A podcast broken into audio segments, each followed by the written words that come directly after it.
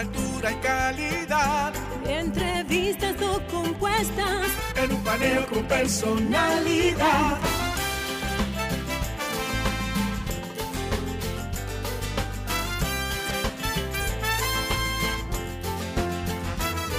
Un paneo con habilidad. Encuentro e interrogatorio. Un paneo con agilidad. Para lo importante y notorio. Un paneo Sin recreo. Un paneo sin abucheo. Un paneo. En su apogeo. Paneo, paneo, paneo. Saludos República Dominicana, soy José Eliseo Almázar, esto es Paneo Semanal. Dando las gracias como siempre a Dios en primer lugar por permitirnos estar aquí con ustedes y a ustedes por concedernos el siempre grato honor de escucharnos en esta Sol 106.5 FM, de vernos en YouTube, en nuestro canal Paneo Semanal y en el canal de Sol 106.5. Así como seguir nuestras redes sociales, Instagram, Facebook y Twitter, Paneo Semanal, saludando como cada sábado en nuestro primer programa de 2023 en vivo a mi querido hermano y compañero Luis José Polanco. Muy buenos días, Eliseo, y muy buenos días a todos nuestros amables teleoyentes que nos dispensan el favor de su audiencia todos los sábados de 10 a 12 meridiano en este su programa Paneo Semanal.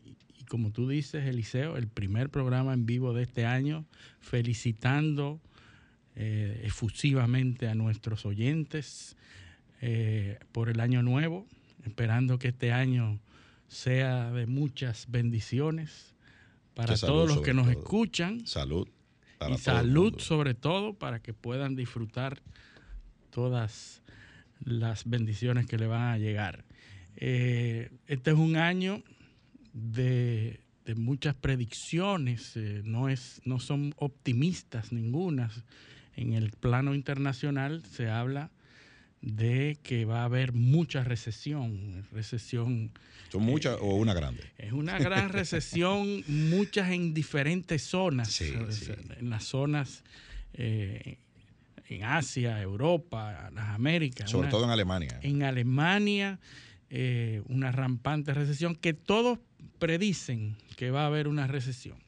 Y en ese sentido, que en el 2023 no son halagüeñas, eh, lo que sí se está dando, Eliseo, es una, una situación que cada vez está tomando mayor fuerza, que es la economía de la guerra. A raíz de la invasión Rusia-Ucrania y a, raíz de las tensiones que existen en China y Taiwán, pues se está activando la economía de la guerra Y surgen nuevos actores. y nuevos actores en el tablero de la economía de la guerra. Entonces, amén de las predicciones de recesión y de problemas económicos en todas las zonas económicas del mundo, lo que sí está pasando es que se está activando la economía de la guerra. ¿Cuál es la economía de la guerra? La economía de los que compran y venden armas. El- los gastos armamentistas Y, y la conversión de la industria a, Exactamente. a, los al- a la, a la productos industria del armamento. militares. Exacto, a los porque productos militares. recuerda que el, el- el boom de la economía mundial, eh, de, lo- de- de la posguerra, de la Segunda Guerra Mundial, fue basándose precisamente en esa capacidad industrial y en esa capacidad tecnológica que desarrollada se durante... tuvo que desarrollar Exacto. y que luego se convirtió en bienes y servicios de uso masivo. Exactamente. Pero ahora está sucediendo lo contrario. Ujú. Esa gran economía de la tecnología, de la producción de chips, los software. Y entonces lo que está haciendo es volcándose, girando hacia los productos militares que se están vendiendo. Ya sabemos, bueno, eh, eh, la necesidad de Europa de armarse por, por la inestabilidad militar que existe a, raíz de la guerra de Yo- Ucrania. A mí me parece que es una necesidad creada. Sí, como todo, porque Eh, eh, eh, no es una necesidad es real, porque Rusia no me parece a mí. No, no, que tiene ningún otro interés. Exactamente, que tenga, Sí, que sin tenga embargo, intenciones de... Todos esos países de Europa se han sentido en la misma posición de Ucrania de manera ficticia, como tú dices, o de manera inducida. Es que los conflictos que hay en Europa son de carácter interno, Luis. Sí. El, el- el- el conflicto más fuerte con el que tienen que lidiar las potencias europeas, y me refiero específicamente el caso alemán, pero hay otros casos en, en Europa, es el extremismo político interno. Interno, claro. Esa es la verdadera amenaza. Esa es la amenaza y eso no se resuelve con armas. No, así es, es así. Sin embargo, lo que estamos observando, que no se habla mucho, pero en algunos círculos internacionales se está viendo una, un giro hacia la industria de las armas de actores nuevos, como Corea del Sur, por ejemplo. Corea del Sur, un país eh, altamente productor de bienes y servicios industrializados, y ahora se está convirtiendo en el cuarto exportador de armas del mundo. Ya sabemos que Estados Unidos, siendo el primero, China, Alemania, Francia, son países de primera línea. Sin embargo, Corea del Sur, que terminó en, una, en un séptimo, sexto lugar en el mundo, el año que acaba de finalizar, terminó en cuarta posición exportadora de armas en el Y- mundo entero. Y se entiende porque Corea del Sur tiene una industria de alta tecnología, una industria que es capaz de producir en capaz masa de producir a tiempo eh, y a tiempo y con calidad. y con calidad. Entonces, eh, se, se entiende que Corea del Sur pues pase a ocupar un- un- un- Una, posición, de, de preponderante. liderazgo. Pero también hay un, hay un, hay otros actores como India, sí, eh, Turquía, Turquía, que que son- produce armas, produce drones. que cuál es la, la- el, el, el lobbying eh, indio es para que se le permita el acceso a tecnologías y a recursos para ellos producir armas. Sí, es correcto. Tú sabes que todas las armas, incluso las armas más, las artillerías pesadas, incluso las que menos pudiéramos decir que necesitan tecnología, ahora necesitan esa tecnología. Claro. y claro. Corea del Sur es el segundo mayor productor de chips del mundo Exacto. después de Taiwán. Y, y conviene, conviene entonces- eh, una un, un suplidor estratégico que Correcto. esté fuera de una zona de conflicto, Sí, en caso, previendo una, un, un tema con. Taiwán. eh, entre Pero China y Taiwán. fíjate que eh, Corea del Sur tiene una posición líder y, y muy favorable para producir esas armas, porque son ellos mismos los que producen los chips que Sí, necesitan es lo- esas es- armas. Es, es lo que digo. o Por sea, ejemplo, Alemania tiene un problema y es que los chips vienen de Taiwán y entonces la producción no puede acelerarse más de lo, Sí, de sí, lo no que ellos quisieran no, no controlan no el- controla el- la producción de chips. Sin embargo, Corea del Sur, que se está convirtiendo rápidamente en uno de los mayores productores de armas, puede entregar a tiempo, porque primero tiene una industria, eh, un- un- una instalación industrial de primer orden en el mundo, son de los mayores productores de, de, de- de artículos de consumo y artículos tecnológicos, de teléfonos, de televisores, de toda la, la gama de producción. Y ellos tienen esa infraestructura que les permite entregar a tiempo, que es el problema que tienen ahora los Estados Unidos. Los Estados Unidos están produciendo armas para la entrega a los países que están demandando armas. ¿Quiénes están demandando armas en estos momentos?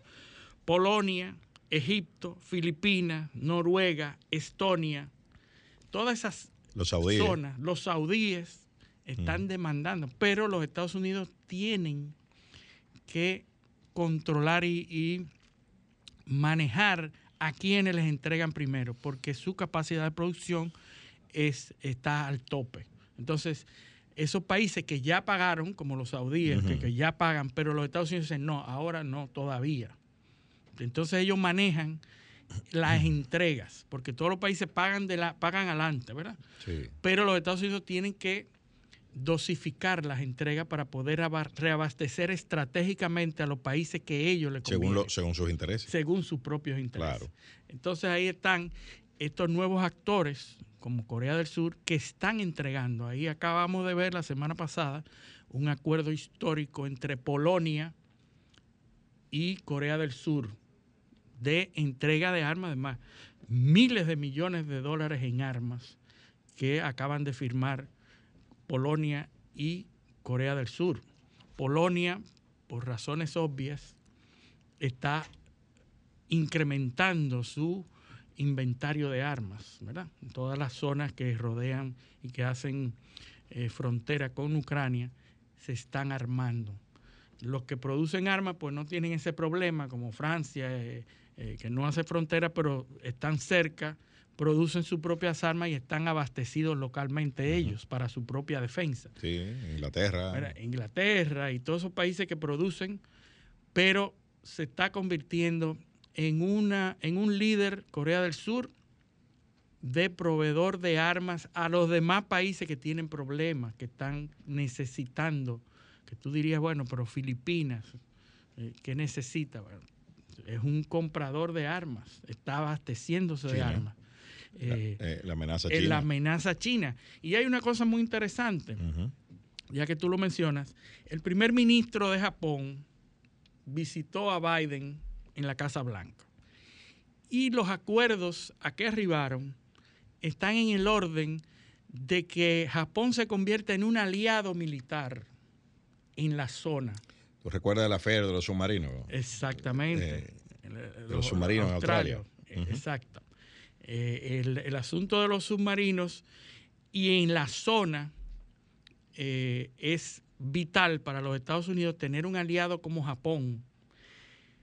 Que tú, sabes, que tú sabes por qué esa alianza en el Pacífico no se ha eh, completado, consolidado. consolidado.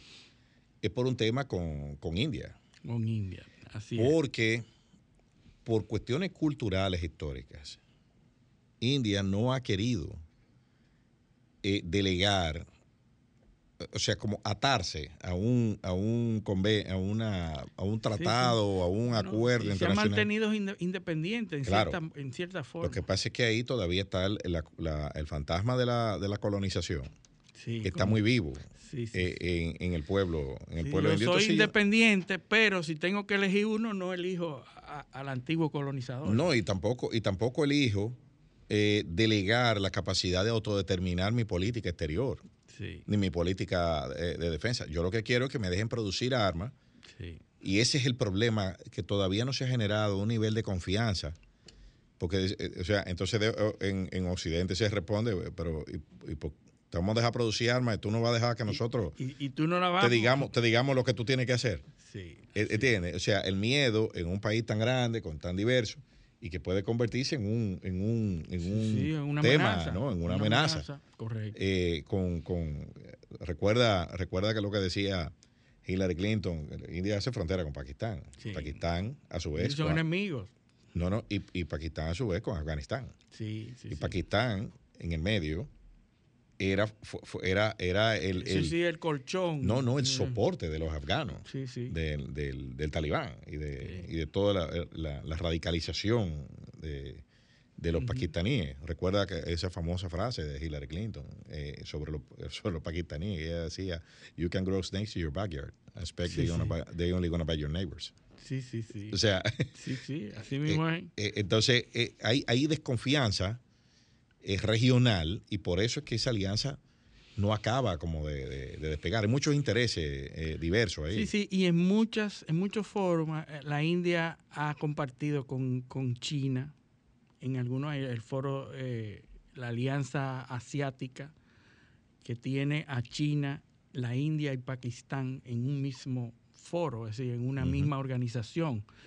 Es decir, eh, eh, no se confía mucho, ni, ni hay mucha cercanía ni control sobre los indios. Tienen Pero- 3 mil millones de personas entre los dos. Así es. Entre China y la India. Lo que no pasa en Corea del Sur, que están Exacto. completamente a las órdenes de los Estados Unidos. Ni en Japón tampoco. Ni en Japón ahora que no tenía, después de la Segunda Guerra Mundial, no tenía esa tradición militar, de hecho no tenía ejército hasta hace poco. Pero es que Estados Unidos tiene, tiene como ocho bases en Japón. Sí, sí, sí. O sea, eh, eh, eso, Sí, su Japón, base principal Japón es un país Okinawa. ocupado militarmente por los todavía, Estados Unidos. Todavía. Y entonces ahora se convierte en un aliado para proteger la zona de la amenaza china. Hay que recordar que la economía japonesa también depende del mar. ¿verdad? La una- economía es una isla. es una isla que tiene mucho más mar que defender que tierra. Es decir, que la economía entra por el mar. ¿no? Y que tiene un conflicto bélico, o un conflicto más bien eh, internacional con Rusia, Sí. por, el, por las Islas Kuriles que están al norte del mar Sí, de Japón. Sí, sí, sí. Es, es correcto. Es decir, que ellos no, les, no son... Tiene una amenaza ahí. eh, hay una amenaza y hay un, un enemigo natural en, ese, en ese sitio. Entonces, lo que se está tratando de hacer con Japón es desarrollar la flota naval militar, algo que Japón le ha interesado porque asimismo eh, le sirve para los intereses económicos internos para defender toda la zona de influencia por donde llega el, el comercio hacia Japón. Todo lo que en, Japón se importa eh, muchísimo y el sitio más peligroso eh, desde el punto de vista de los piratas, hay dos puntos calientes en el mundo donde hay piratería y hay problemas y son las, las rutas de- del, del estrecho de Osmar, Eh, en, el, en, en el cuerno, en, el norte del cuerno de, de Somalia y toda Claro. esa zona, Es el estrecho de, es el estrecho de Bab al-Mandeb. se Bab llama. al-Mandeb y arriba eh, eh, en la península, eh, en, la- en el Golfo Pérsico, eh, eh, creo que es Osmar, que se llama, El- eh, el que- Osmar. eh, eh, eh, dos estrechos. Los dos estrechos, el de la, el de la el del cuerno de, de, de el Somalia el que está al norte, y el el que rojo, está al norte, donde hace la, la, la Y. la Y. Y el, y el que entra también al Golfo Pérsico, porque hay uno que entra hacia Irak, hacia Kuwait y... y- Ah, no, no, no, pero el- el- ese, ese está, ese está en- al, al este de la península arábiga. Es el estrecho de Hormuz. Hormuz. Hormuz. El Yo estrecho estaba de diciendo Hormuz. Era. El estrecho de Hormuz que lo Correcto. controla Irán Irán. en, la- en su parte este.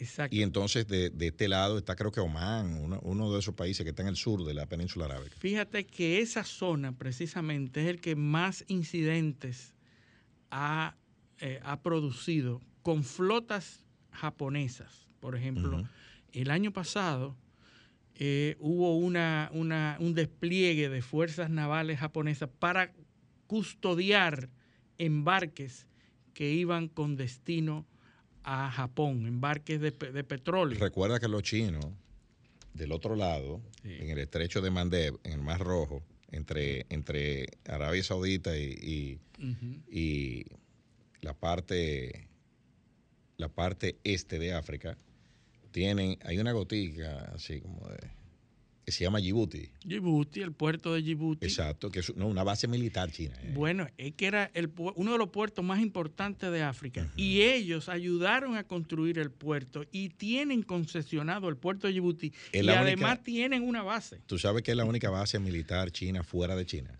Ah, no sabía. Eh, es la única. bueno, fuera de China, en aguas que no se supone que son chinas porque ellos tienen una base en una isla artificial en Ah, el bueno, mar de bueno, China. pero eh, que son aguas que están en disputa, que los chinos dicen que, que de ellos. Porque, porque, pero eso, eh, la razón de eso es que recuerda que el mar de China, en la parte suroeste del mar de China, es la entrada al estrecho de Malaca. Ese estrecho, por ahí pasa Bueno, todo. Malaca es precisamente el segundo sitio más peligroso donde más piratas navales hay en el mundo. Y- La y gente mira, creería y, y son que las, de las aguas más custodiadas del mundo. las más tú custodiadas y las más peligrosas. Sí. O sea, los dos puntos más calientes en el mundo para los buques eh, mercantes son en la zona de Somalia, el norte de Somalia. Que es el estrecho de Mandeb, que y en la zona de Malaca. Ahí es que están. Entonces, se hace necesaria, todos los países que están por ahí necesitan una flota naval importante para custodiar que precisamente lo que más escasea ahora mismo, que es el petróleo. Claro. Lo que más necesitan, el gas. Entonces, es muy importante para Japón conformar con la ayuda norteamericana y con un acuerdo norteamericano desarrollar su fuerza naval militar que va a custodiar su propia economía interna. Entonces, estamos viendo cómo, a pesar de los pronósticos negativos de guerra, se está desarrollando la economía de la guerra en, el mundo entero. ¿Qué va a pasar ahí? Bueno, no, sabemos. y, eh, eh, ya hemos dicho si va a ser positivo o negativo. Ya hemos dicho antes que hay nuevos protagonistas, además de eso que tú estás planteando en el plano, por ejemplo, energético, porque todo eso se mueve con energía. Con energía. Eh, con petróleo, eh, con gas natural, eh, todo eso se mueve. hay que, o energía nuclear o, u otras fuentes. Sí, sí. Pero hay que abastecerse las fuentes que son más abundantes, más baratas y más fáciles de transportar. Y ahí que vienen entonces los nuevos líderes. Qatar, que son los que tienen todo el gas natural. Argelia. Argelia que se pudiera convertir en el segundo mayor productor. Argelia, Argelia es la, la, la, cisterna de gas de España. De, España y, del sur de Europa. Bueno, de, España, porque los franceses no usan. Sí, no llegan, los eh, oleoductos no llegan. No, no, los, los, franceses, tienen bloqueado los gasos, o sea, eh, han bloqueado la construcción de gasoductos por su territorio por un tema de intereses, pues los franceses producen energía nuclear. Sí. Entonces, ellos lo que quisieran. Están apostando a la energía nuclear. No, y ellos lo que quisieran es poderle vender energía eh, a los. Eh, volverse exportadores de energía con, su con la capacidad nuclear instalada que tienen. Entonces, por eso van a bloquear cualquier iniciativa que, les represente una competencia a, ese lobbying poderosísimo de la industria nuclear francesa. Entonces, ¿quién queda en el sur de Europa? Bueno, Italia. Italia. Pero Italia, Italia eh, está buscando abastecerse también con, eh, algún, alguna eh, fuente africana, ¿no? Mm, como, como los argelinos, que puede, puede ser. Sí, sí, naval también a través del, mar.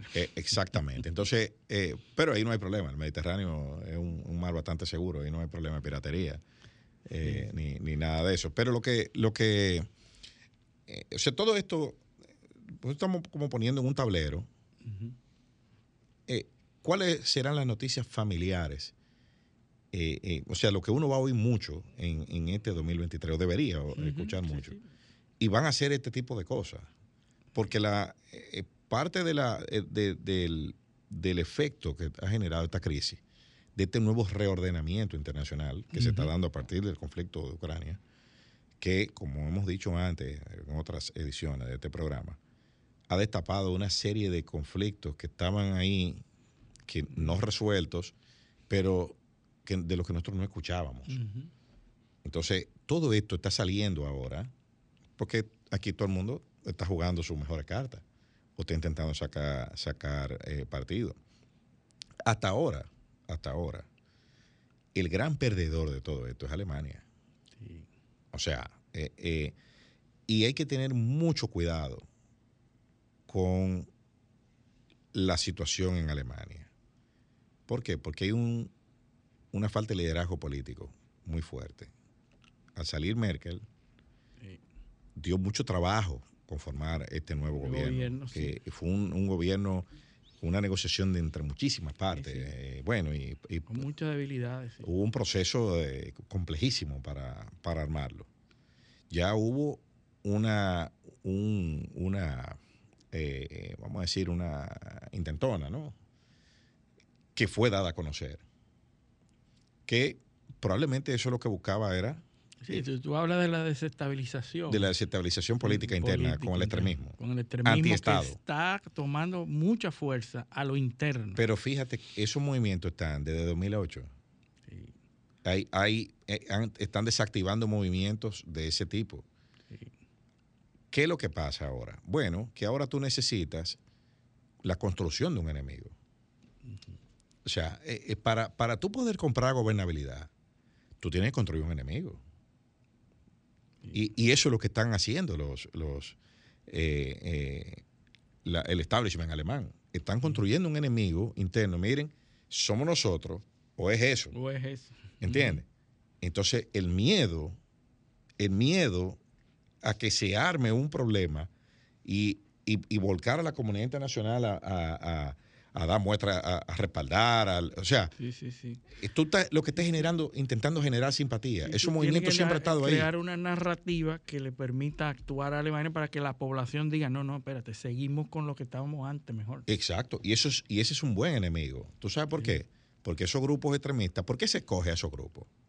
Porque esos grupos no propugnan por una solución política. Pues esos grupos no quieren participar, esos grupos electoralmente no, no, no significan, no representan una amenaza. Entonces, que, eh, esos son los mejores para demonizarlos. Sí, sí, para que se unan a- en contra de y eso. en contra de. Entonces, pero fíjate, cuando tú juegas esa carta en, en un, en un sistema político sólido y democrático, es cuando, cuando tú tienes problemas de gobernabilidad. Cuando tú tienes que tomar una serie de decisiones que son impopulares. Cuando tú tienes eh, eh, eh, problemas de manejo, crisis que tú no puedes controlar. No sé, cuando tú ves, por ejemplo, los, las órdenes, tanto de- a la industria alemana, los pedidos, cuando tú ves cómo la- las gráficas, cómo los pedidos domésticos y los pedidos internacionales de productos de la industria alemana, cómo tú ves esa, esa, esa demanda, cómo se ha caído y la tendencia que lleva, que es hacia abajo, el, eh, eh, No, claro, objeto de preocupación. es claro que es objeto de preocupación, porque tú tienes la cisterna llena de, de gas natural, pero tú todavía no has encontrado cómo, cómo abastecerte. Lo compraste carísimo, lo- eh, número uno, y número dos, te costó 200 mil millones de euros. El subsidio que tuviste que darle a toda la población para poder calentarse en invierno. Entonces, ¿hasta dónde eso es sostenible? O sea, ¿hasta dónde tú, qué vas tú a hacer el año que viene, por ejemplo?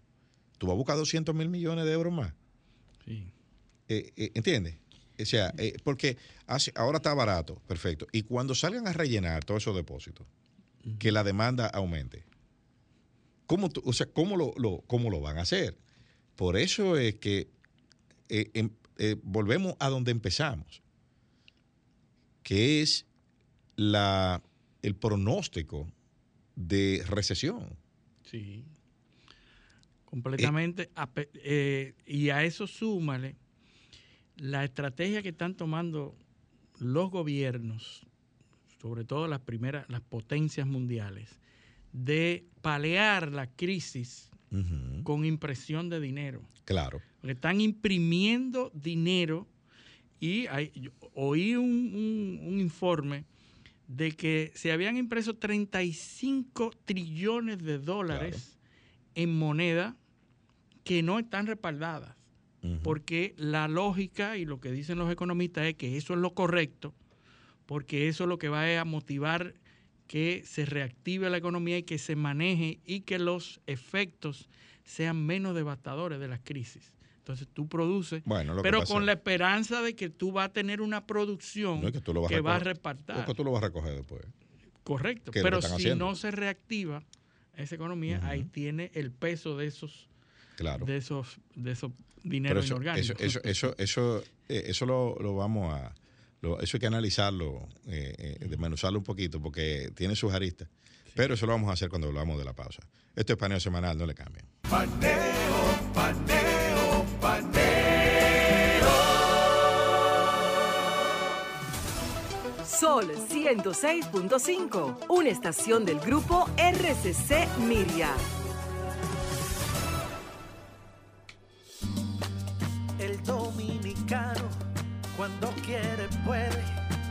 Como nadie para progresar. En su corazón, la esperanza crece, sabe que la fuerza está en la unidad. Dominicana, dominicano, somos vencedores si me das la mano.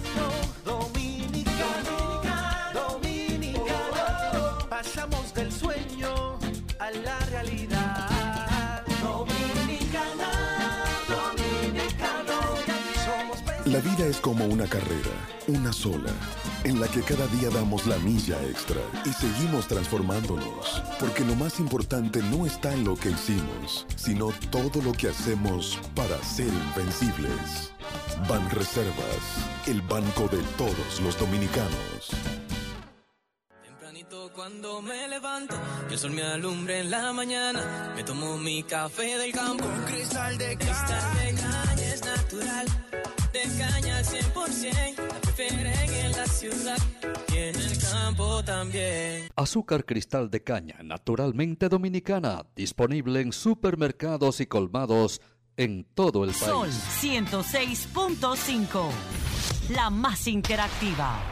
Paneo, paneo, paneo. Continuamos en Paneo Semanal por esta Sol 106.5 FM. También en YouTube, en nuestro canal Paneo Semanal y en el canal de Sol 106.5. Así como en nuestras redes sociales, Instagram, Facebook y Twitter, Paneo Semanal. Entonces, Luis, seguimos nuestro paseo, nuestro paseo eh, mundial. eh, Entonces, queda- hablando queda- de la economía. Quedó, quedó el tema de la, de la economía.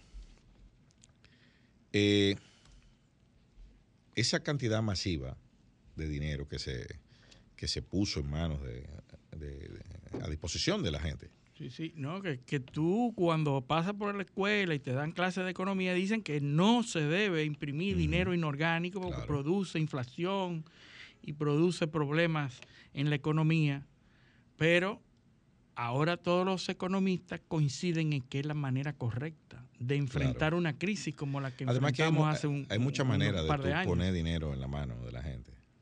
Eh, ¿Qué fue lo que pasó en la, en- en la- en- en la pandemia? Que hubo que ponerlo en manos de la gente sin ningún retorno. Sí. Era ponerle dinero simplemente para que, para que subsistieran. Usualmente el dinero entra a la economía a través de inversión pública. Sí. Gasto de capital. Se llama eh, eh, eh, una, una de, de sus vertientes. Pero el gasto de capital reditúa dividendos. Es una carretera, un puente, Sí, un se tren, usan un para producir bienes y servicios Exacto. que después retornan. que producen retorno. ¿Qué es lo que sucede? Que aquí lo que se dio, hubo que dar dinero, porque hu- hubo que hacerlo. No, no fue, no es una decisión caprichosa eh, y desacertada, sino que hubo que hacerlo. Porque si no, ¿qué- ¿de qué iba a vivir la gente? ¿Cómo, ¿Con qué se iban a mantener? Hubo que hacerlo. Y se hizo.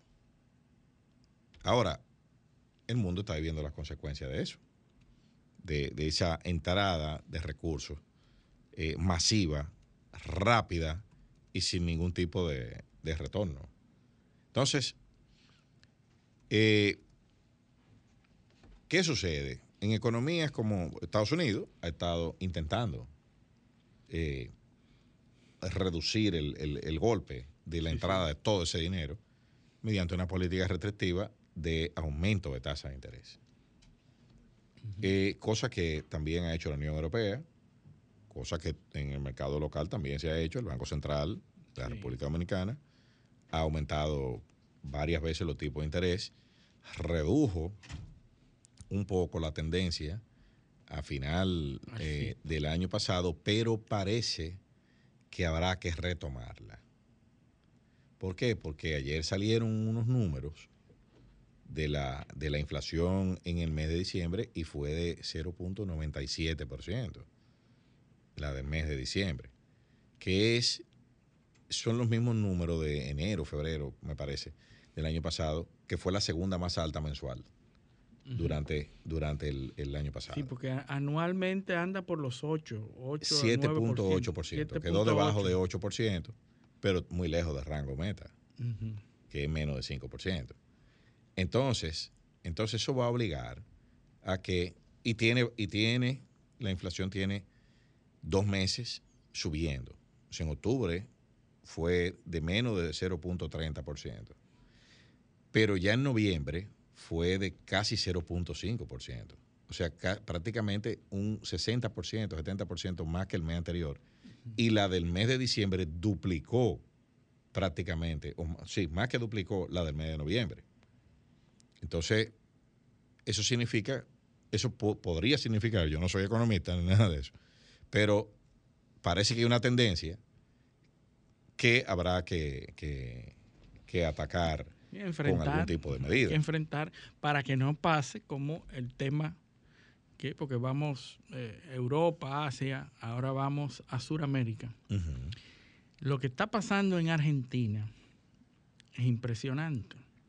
Argentina se ha colocado en la el cuarto país con mayor inflación del mundo.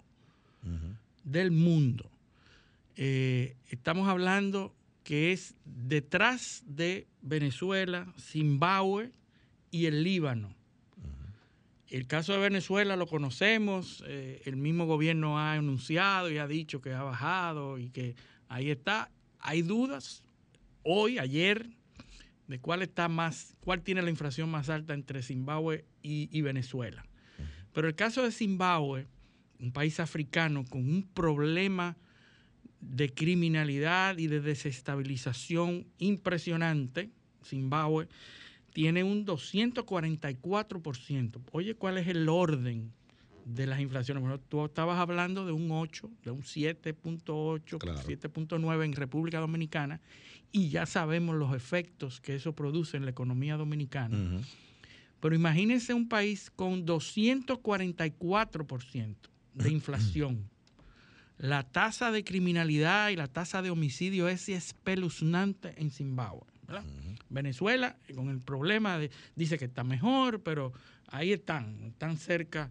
En algunos lo, colocan a, 300% en Venezuela.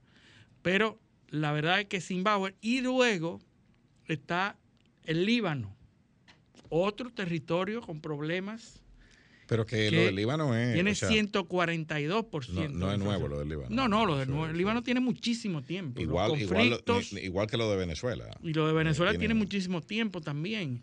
Pero lo que sí es nuevo es lo de Argentina, que anda por debajo del 100%. Está en, en, algún 94%. No es nuevo, pero no es la primera vez que pasa. No es la primera vez. Eh, recordemos el asunto del corralito y de los problemas. Yo recuerdo, yo recuerdo en, yo estuve en Argentina en 2015 y me dice un argentino, nosotros somos expertos en eso. Sí, sí, ellos saben. Nosotros, eh, nosotros sabemos comer del bote de basura y, y después hacer un asado el domingo. El domingo. Sí, Precisamente, tú sabes que Sergio Massa, eh, el ministro eh, de Economía, de Hacienda, había prometido sostener y controlar la inflación. Y dice, que la ha controlado porque no pasó a los tres dígitos, ¿verdad? No pasó a 100, se mantiene en 94, bajó. Pero tú sabes por qué bajó. Porque hubo una sequía grandísima y mató muchísimo ganado y la carne bajó, de, precio. Es decir, la carne bajó de precio y bajó la inflación, que es uno de los componentes de los, de los, alimentos. La carne es muy importante para Argentina. Entonces, eso hizo bajar la tasa para que no pasara de los 100%, del 100% de inflación. Y entonces eso, el logro es ese. El logro es ese, pero por una por un problema, eh, por una, una catástrofe, ¿verdad? Sí, natural. natural. Fue algo natural. Y entonces Argentina se maneja en ese problema de inflación de casi tres dígitos también.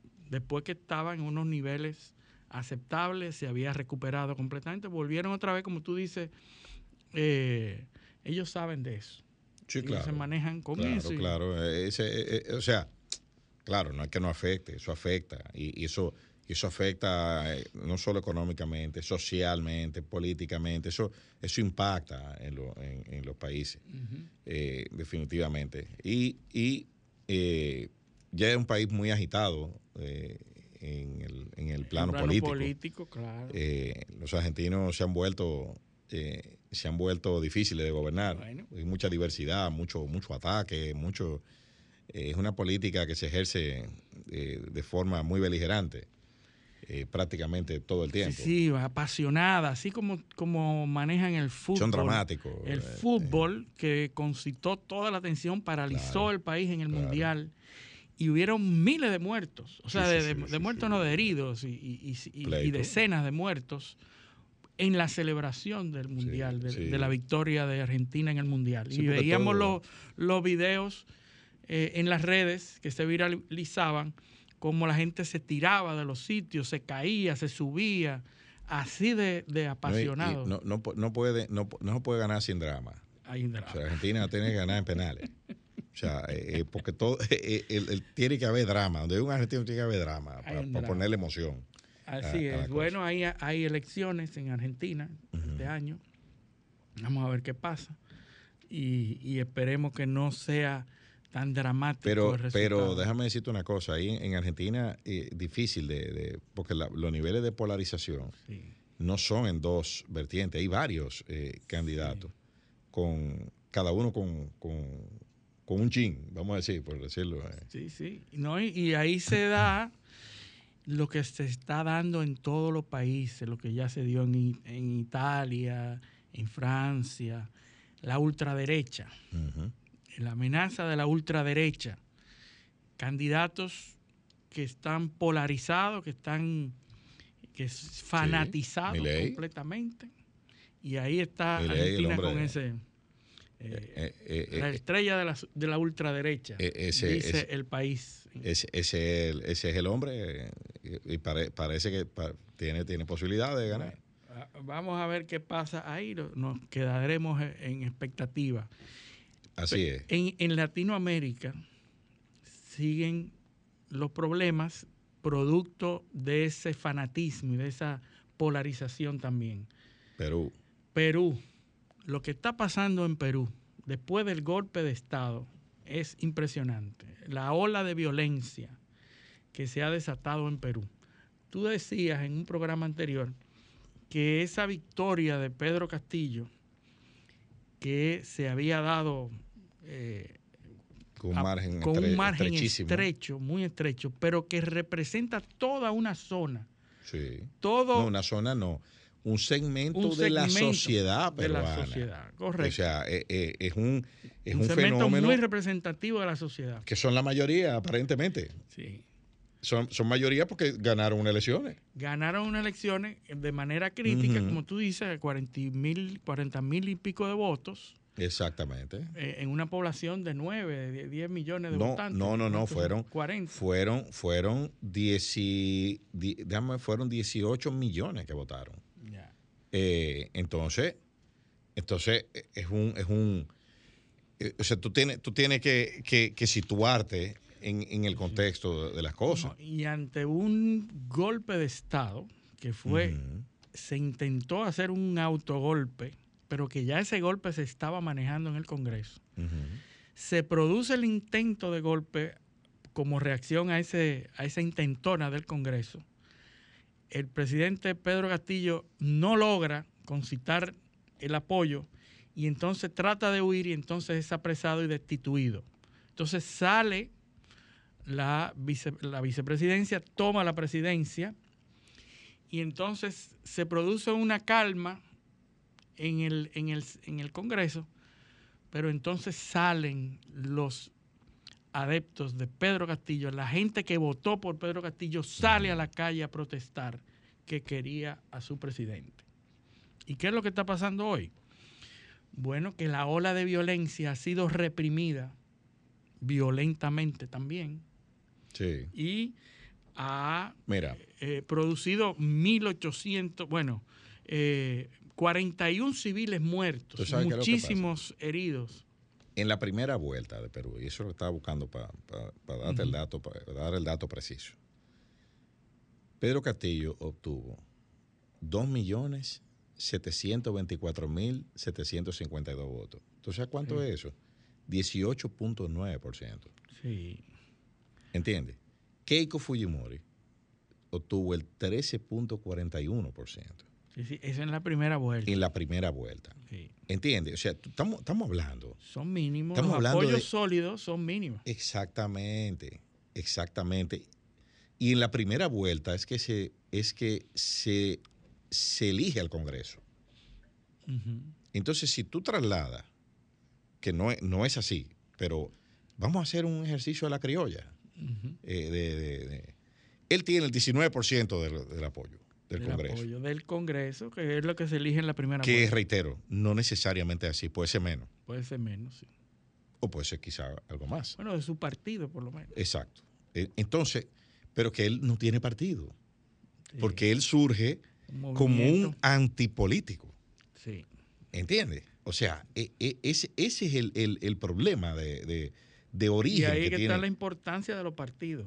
Claro, claro. que Aquí podemos, podemos ponernos a, a teorizar de, de- de- Y a decir, y el fracaso de los partidos, y el ocaso, pero Entonces, son necesarios. ¿qué sucede en la segunda vuelta? Te dije que eran 2 millones, 2.2 millones de votos. Sí. En la segunda vuelta, él obtiene 8 millones 836 mil votos para un 50.13%. Increíble, la mitad. La mitad que lo apoyó que no son de él. Que no son que de él, muchos que de ellos no- son en contra de Que Keiko. no, esa anti-Keiko. Anti-Keiko, anti-Fujimori. Y Keiko obtuvo 8.792.000 votos para 49.87%. O sea que eso se decidió por un Y 0.26%. son cuarenta y pico de mil votos. Exactamente. Exactamente. Exactamente son, te voy a decir, 44 mil votos. Sí. ¿Entiendes? De 17.6 millones de votos que se computaron. Entonces, entonces, recuerda lo que acabamos de decir, el Congreso, que es unicameral, que puede remover a un presidente por incapacidad moral, que no tiene definición, puede ser que cualquier no cosa. hay definición en la, nor- en la, en la ni en la Constitución ni en ningún no, sitio. no, no, es lo que ellos se pongan de acuerdo. Exactamente. ¿Qué incapacidad moral? Lo que nosotros digamos que es. Sí. ¿Entiendes? ¿Qué es lo que, qué es lo que está pasando? Entonces, entonces, eso fue en el 2021, en abril de 2021, en junio de 2021, Sí, perdón. sí. Entonces, va apenas un año y pico. Sí, sí. No, y, ya, y ya había, el Congreso ya se estaba poniendo de acuerdo. Tercera moción de destitución. Tercera moción de destitución, se necesitaban poquitos votos para eso. Y entonces ahí donde Pedro Castillo decide dar un golpe y No, a destituir. Pedro Castillo, a Pedro Castillo lo traicionan. Ya. Porque no es verdad que él se iba, iba Sin él- saber si iba a tener el No, apoyo. claro. Bueno, los militares. Él, él- él coordinó con un sector de las Fuerzas Armadas. Sí. Eh, miren, ustedes me apoyan. Sí. Y, luego- Y le, di- y le dio para allá. Y después le sacaron la alfombra. Sí, así es. Entonces, ¿qué pasa? Hay dos comunicados. Hay dos comunicados del Estado Mayor, de la Plana Mayor eh, eh, de, de Perú. En uno decían, vamos a apoyar la ley y la constitución. Eso fue antes de, antes de que lo de, de que ratificaran la destitución. O sea, entonces eso no, no, no, no te dice, no te dice por dónde era que iban los guardias. ¿Entiendes? Ellos, ellos lo que dicen es eh, apoyamos eh, Vamos a ver. poder civil, El poder constituido. constituido, Y sí. entonces después es que se pronuncian. Y cuando se ve en el escenario definido, Claro. entonces dice por aquí la cosa y lo, lo arresta. ¿no? Y que viene la comunidad La internacional. misma, la entonces, misma escolta que lo arresta. Lo arresta su seguridad, lo mandan a arrestar. Sí, porque iba camino a, a México a, a, a. Bueno, la familia de hecho salió, Sí, logró salir. logró salir. Así ahora, es. ahora, ¿qué es lo que pasa ahí? Se activó, y, y eso es algo que hemos hablado aquí varias veces. Las protestas tienen un trigger. Sí, No, eh, es, un- es una cuestión que está ahí durmiendo sí. y que lo que necesita es un Una- trigger. Una candelita. Chile. ¿Cuál fue el trigger de Chile que llevó a, A a, Gabriel Boric al poder? Aumentar los pasajes del metro. Así es. Algo que no tiene Un- ninguna conexión ¿Y política. qué eso es? Bueno, eso fue lo que desencadenó toda la ola de protesta, donde él se hizo un líder y terminó en la presidencia sí. de la República. Colombia. También. Un movimiento de protesta también. Sí, sí, por un paquete de que medidas fue económicas. repelido violentamente. Claro, no, y por un paquete de medidas económicas que había que tomar, que se están tomando en el mundo entero, ¿eh? por lo de COVID. Sí, sí, sí, sí. Ese fue el trigger. Eh, ah, que mataron uno aquí, un lío, y ahí ganó Petro las elecciones. República Dominicana, suspensión de las elecciones de febrero, Plaza de la Bandera, cacerolazo, un lío, ahí, Abinader. ahí vino, vino Luis Abinader. Brasil, COVID, mal manejo del gobierno de Bolsonaro, unos discursos. Las las. Declaraciones fuera de lugar. ¿Qué pasó? Lula otra vez. Y Bolsonaro casi preso. Sí, que vamos a hablar ahora Sí. del episodio de. Brasil. Lo que, lo que yo estoy, lo que yo estoy eh, diciendo aquí, ¿por qué eso no pasó en Bolivia? Ese lío. Que pasó también, ¿eh? Sí. Evo Morales gana las elecciones y le da un golpe, la CIA le da un golpe de Estado. La CIA, la CIA le da un golpe de Estado, lo mandan a sacar preso. Eh, le, le dicen a los guardias, mire, usted- le mandan a decir, váyase. Vamos a, de- vamos a dejar que usted se vaya. Un salvoconducto. Y salió. ¿Y qué pasó después? O el mismo New York Times publicó, no, no, espérate, aquí no hubo problema. Sí, sí, sí. No había problemas en las elecciones. Y, o sea, él ganó. Sí. Y aquí no hubo problema, pero ya después que, del palo dado, Sí. después que habían convocado elecciones nuevas donde él no podía ser candidato, porque fue una negociación. Sí. No te voy a meter preso, no, vete, no te voy a meter preso, no te voy a desconsiderar, pero tú no puedes ser candidato. Sí, sí, Pero el que él puso ganó. sí, sí. Increíble. Ganó. No Entonces, había rechazo con él. Claro, ganó. Entonces eso era una mentira, era un golpe, era- fue- eso fue un golpe de Estado que le dieron. A Evo Morales. Como se dan ahora, que es a través de. de- Claro, el de golpe suave. medios, el golpe suave. El golpe suave. Entonces, entonces, entonces, ¿y por qué no se arma un lío en Bolivia? Oh, por eso, porque gobierna el que ellos quieren que gobierne. El mismo partido. El mismo partido. Sí. Entonces, ¿qué es lo que está pasando en Perú? Que la gente quiere que gobierne eh, es esa opción por la que ellos votaron. Sí, ese por ciento, ese 13 y pico, que es el, el voto sólido de Pedro Castillo, está tirado a la calle ahora. Bueno, pero, eh, que, no, que no es un 13, fue un 50. Bueno, fue un 50, pero acuérdate que de esos 50 no, no es la mitad completa. Bueno, o sea, pero tampoco la otra mitad es, es No, de- no. es de- es- es en contra. No, no. Estaba en contra de Keiko. Pero no necesariamente en contra de. Boluarte, la presidenta ahora, ha decidido repeler esa, eh, Pero- esas protestas Pero ahí vamos de manera con, violenta. ahí vamos con el trigger. ¿Cómo empezó? ¿Qué era lo que pedían en el, en el- en el- al principio del movimiento? La libertad de Pedro Castillo, eh, la renuncia de Boluarte, una serie de, de peticiones. Ahora, ¿qué es lo que están pidiendo? La renuncia de Boluarte. Ya no piden que liberen a Pedro Castillo. No. Con, eh, una constitución nueva, una serie de eh, eh, si convocatorias. va aumentando Ajá. la demanda. Sí, el problema es que tú no tienes un punto, un punto de negociación claro.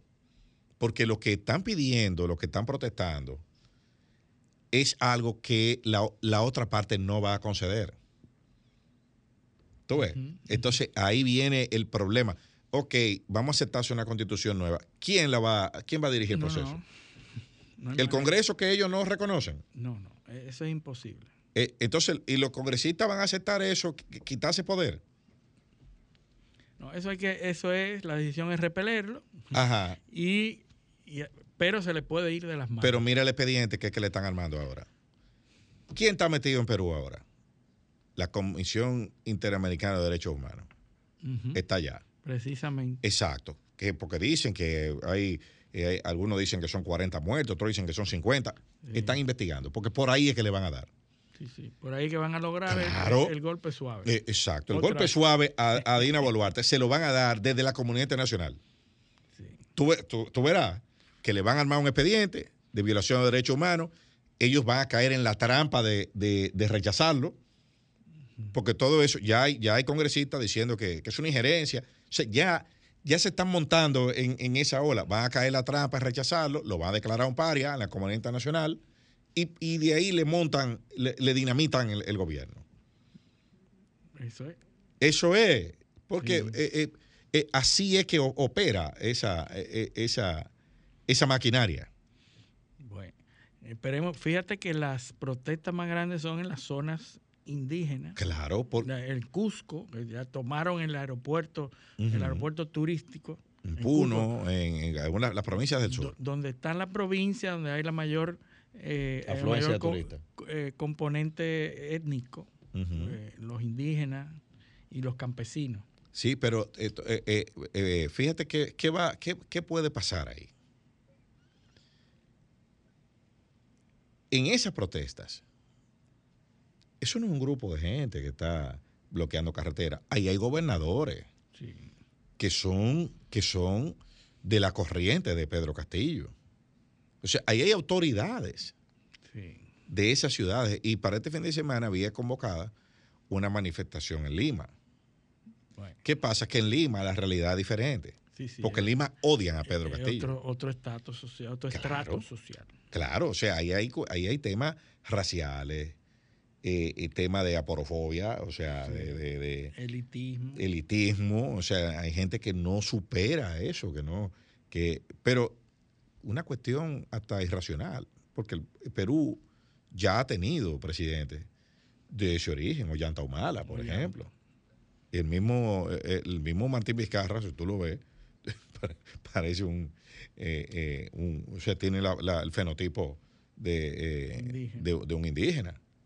O sea, yo, yo, claro, Pedro Castillo no, no se ha ayudado tampoco, porque fue un manejo torpe Torpe, sí, sí. del, del, del gobierno, no soltó el discurso de campaña nunca, se mantuvo en, ese, en esa virulencia constante. Bueno, es que cambiaba, Eh. cambiaba a los ministros como si fuera de ropa. O sea, cambiaba la camisa Claro. más, más fácil que los a los ministros. Claro, pero no, no fue capaz de concertar ninguna alianza eh, eh, política que le permitiera o, que- o que le comprara algo de- gobernabilidad. Exactamente. Siempre negoció con la pistola en la sien. O sea, siempre era. Ganó con la pistola y siguió. No, claro, cada vez que lo iban a destituir, eh, que le armaban un juicio, una moción de destitución, iba y negociaba algo. ¿No? Y tenía también aliados que no lo ayudaban en el tema de la corrupción tampoco. Bueno, porque fue un discurso extremo anticorrupción. O sea, todo era corrupción, porque de- desde afuera eso es lo que decía. Sí. Todo era corrupción. Que, ah, no, que, que tú tienes un primo nombrado, eso es corrupción. Pero cuando tú llegas al poder, por eso dije, no se quitó la chaqueta de campaña. No se quitó la chaqueta de campaña y comenzó a hacer lo mismo. Porque cuando tú estás, eh, una cosa es cuando tú estás en la oposición, que tú no sabes nada del Estado. Y en el caso de él, peor todavía, porque no tiene conocimiento de cómo funcionaba absolutamente nada en Perú. Por lo que digo, lo digo por lo que es la- las veces que lo- las intervenciones que lo, que lo he visto hacer. Eh, eh, eh, es un manejo Torpe, torpe, torpe, torpe, sí, sí. totalmente torpe de una persona que no tiene capacidad para Para articular. articular una idea ni para manejar una entrevista. O sea, una, una cuestión te- tenía mucha falencia. Pero eso fue lo que la gente eligió. Entonces, ¿cómo es, ¿cómo es que usted le dice a un ciudadano que su voto vale muchísimo y que esto es una democracia y que vamos a respetar la voluntad popular cuando usted, eh, desde, desde- desde la misma posición que usted ganó en esas mismas elecciones, lo que se dedica a conspirar contra el, contra el otro que ganó? Sí, sí. No, y, y cuando ganó lo dijimos, de- ¿cuánto tiempo pa- va a pasar? antes Claro. de- o sea, ya se veía venir. Entonces, ¿tú sabes cuál es el problema ahora? Que si renuncia a Dina Boluarte, ¿a quién le toca? No, ¿Tú sabes a quién le toca?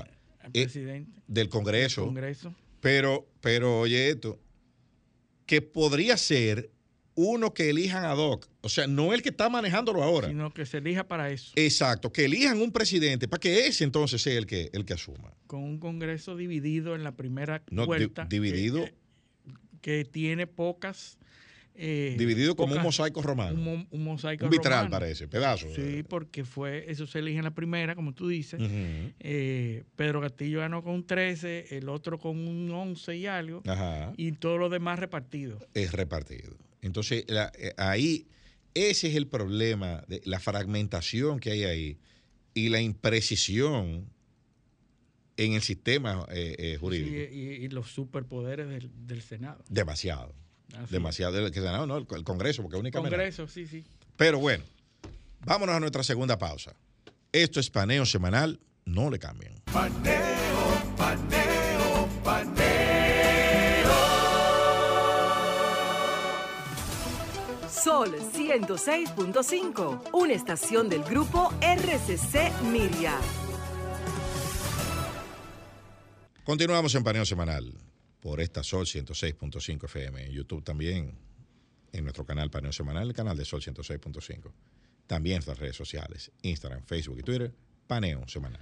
Eliseo, está pareciendo mucho eso que acabamos de, de- de analizar en el segmento anterior a lo que está pasando en Brasil desde el punto de vista de las, las masas, los apoyos, las alianzas, las, la fanatización de los grupos en los países, la radicalización de esos grupos.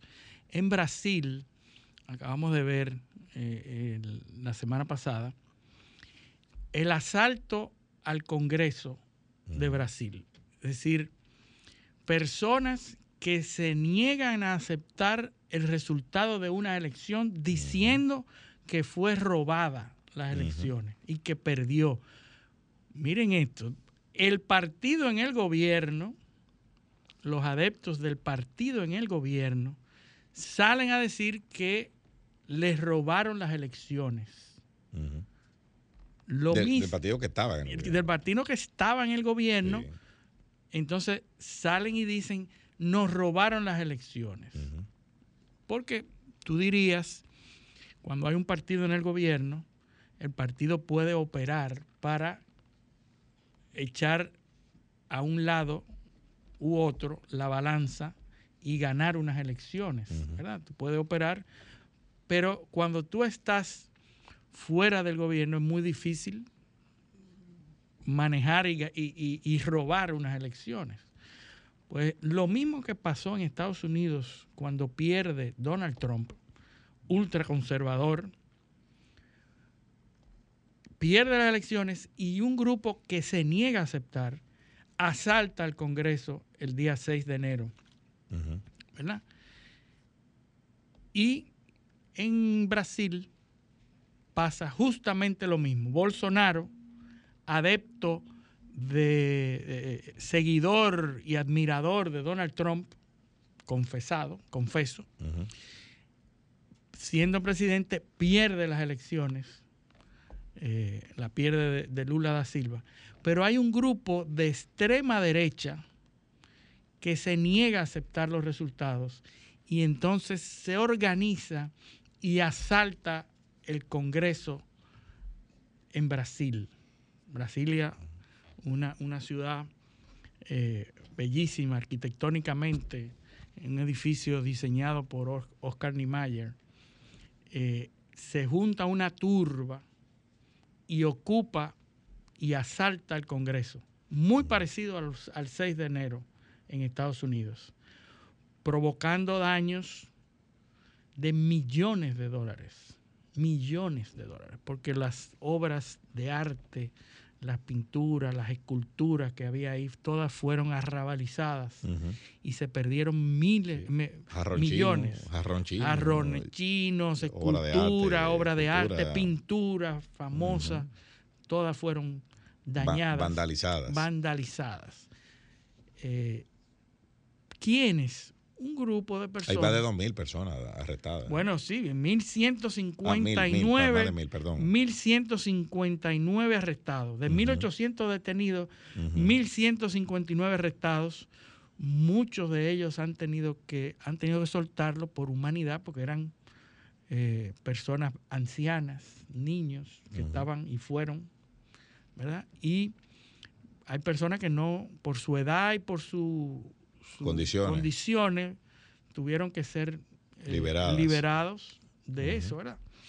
Entonces, bueno, la justicia está demandando a las empresas o grupos o personas que se supone que eran los que apoyaban esas, eh, esas bandadas, esa- esos grupos, ¿verdad?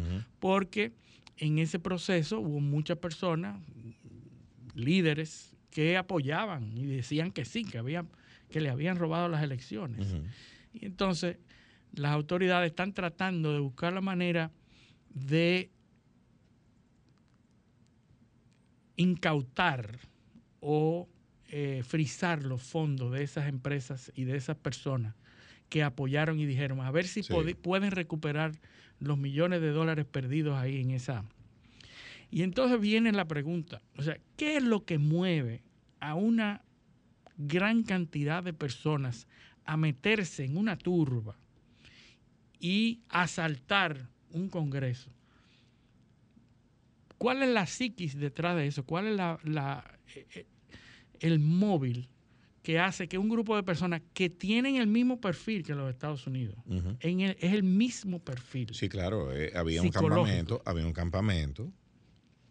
Eh, recuerda que había un campamento de protesta. Sí, sí, que se Donde- pusieron ahí, donde se, ellos- donde se- estaban se ahí. apostaron ahí para hacer las protestas y después hay un trigger, hay algo que es el que le dice adelante, Dele para allá. denle para allá. Hay un, hay un, hay una cuestión de seguridad también, de cómo se pudo articular eso sin que los cuerpos de seguridad Sí, sí. intervinieran. Que, de- están o sea, los cuerpos- suspendidos, todos los líderes claro, de seguridad los- los están cuerpos- suspendidos. Los cuerpos de inteligencia. O sea, ¿cómo va a ser que te armen eso y que tú no lo y, y puedas tú no, y tú no puedas preverlo?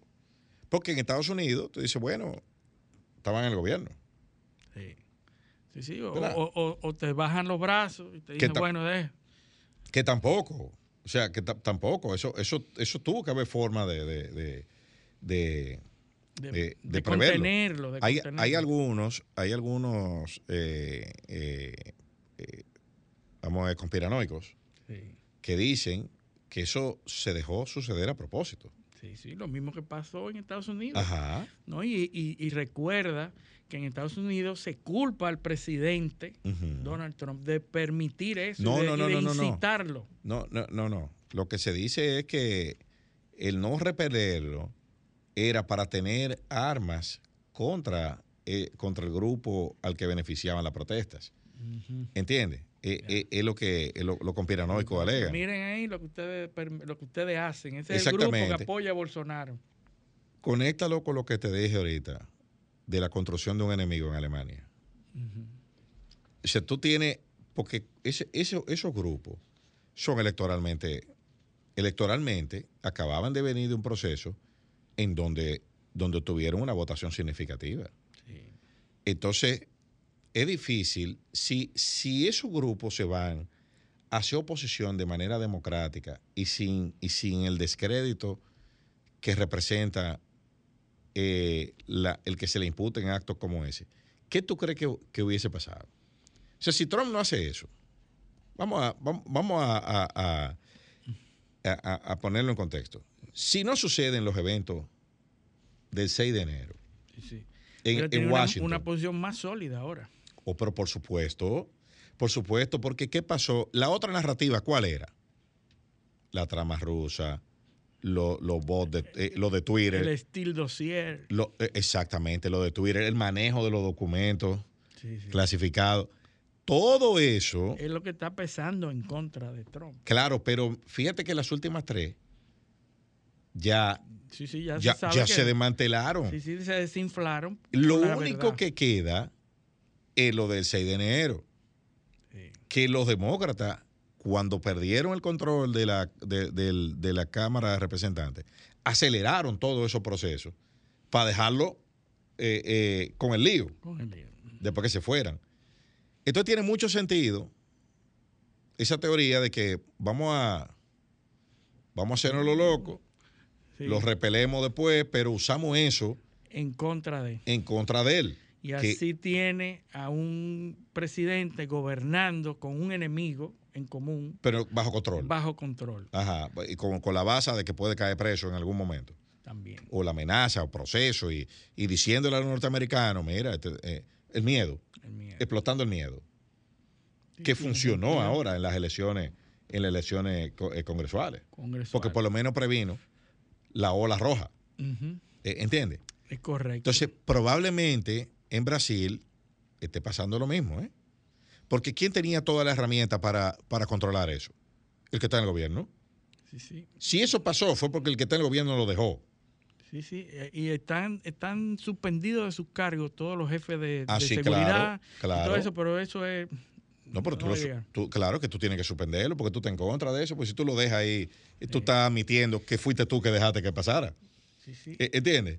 Así es, pero fueron mucha gente. O sea, tú sí, ves las fotos y tú ves. Pero esa es la oportunidad. Verde y amarillo. Lleno. La oportunidad de oro para tú salir de Bolsonaro es armar ese lío y acusarlo a él. ¿No ves que la Suprema sí. Corte de Justicia eh, eh, autorizó investigarlo?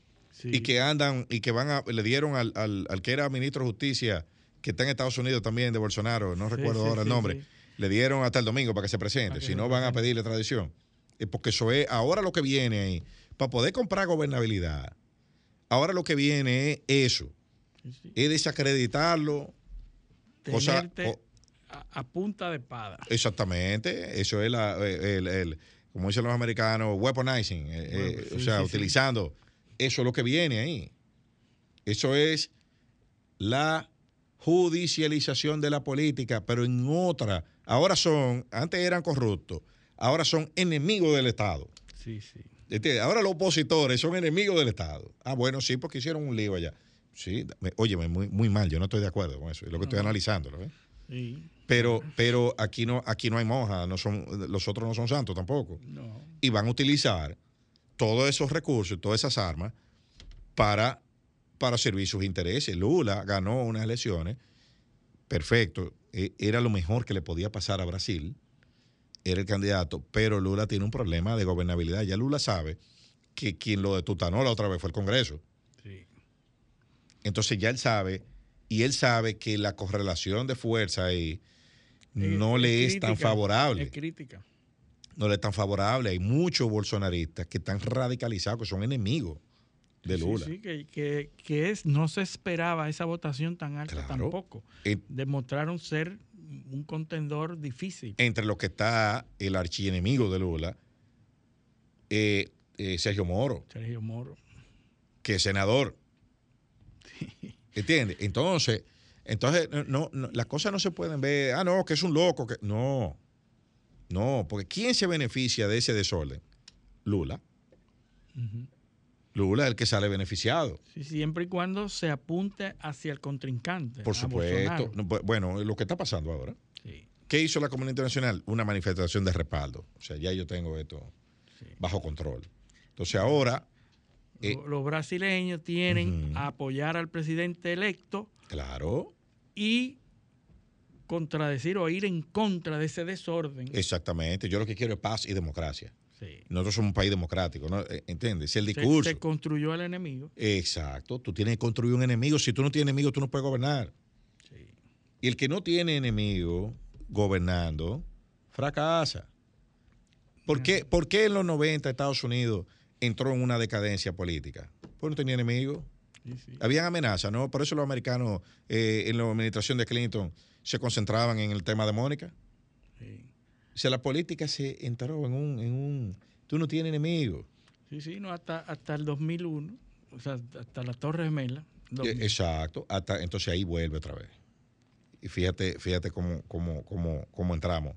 No hay, donde, los países donde no hay enemigos, donde no hay problemas, donde no hay amenaza. Porque no se cohesiona. Claro, claro. Entonces, por eso eh, es que tú ves que en las democracias más estables del mundo hay que buscar enemigos, Sí, internos o externos. Sí, Eh, los migrantes, ¿quiénes son? Los grupos débiles, sí. eh, los, eh, eh, temas raciales, lo- los migrantes, antes era, a- a- o sea, lo- la- las minorías. ¿tú ves? Ujú. Entonces tú tienes que construir un enemigo. Fíjate que en Estados Unidos, por ejemplo, ya tú no oyes hablando. ¿Dónde está Black Lives Matter? No, no, no. Ya no matan negros en Estados Unidos. desaparecieron. Oye, la policía. Perdieron vigencia Ah, inmediatamente. Y, y los movimientos de defund de police, ¿dónde están? Ya no hay. No existen. Y No. ahora la policía. eh, eh, Ya es buena. Sí, ya es buena la policía. ya no matan negros, ya no. Eso era para Trump. Exactamente, exactamente. Entonces, ¿dónde? Y la, y la frontera, bueno, eh, puede, y, y los migrantes. o sea, Que toda está más vaina. porosa que nunca. Exacto. Todo eso eran discursos, retórica contra, que se usa contra un grupo determinado, que es la construcción del enemigo. Así es. Entonces, Brasil, esa es la, la, la tónica. Hay que buscar un enemigo. Hay que buscar un enemigo para poder gobernar. Es verdad. Nosotros en República Dominicana estamos en, en- en la disyuntiva. Tenemos varias. Necesitamos un enemigo, que es Haití, eh, lo cual ya no da miedo. Al contrario, eso es lo que produce problemas en los gobiernos. O sea, si tú, si tú reconoces que tú tienes una amenaza, entonces porque tú eres débil. Nosotros los dominicanos somos muy sui generis. Complicado. Eh, el otro enemigo político que hay que construir, que debe hacerlo el del litoral político gubernamental, es el miedo a una posible eh, composición de la oposición. Por eso se dejan caer esas especies De la alianza. de que de alianza, que esto, lo otro, hay voce- vo- vocero del, del litoral oficial que dice que, que ya hay reuniones, esto, lo otro. ¿Pero a qué responde eso? Eso, eso no es a lo loco. O sea, eso responde a un tema, a un tema electoral. Tema electoral. Nosotros estamos cerca de- de- de las elecciones. Es, es así. Eliseo, yo quisiera volver un momentico atrás porque ¿A Estados Unidos? tú decías, sí, porque no quiero dejar pasar Ah, el tema de los papeles de Biden. Ah, sí. Ese verdad. tema Tienes razón. que es con quien eh, lo que se utilizó antes de las elecciones congresionales de noviembre para crear el enemigo Trump o eh, seguir eh, atacando al enemigo Trump.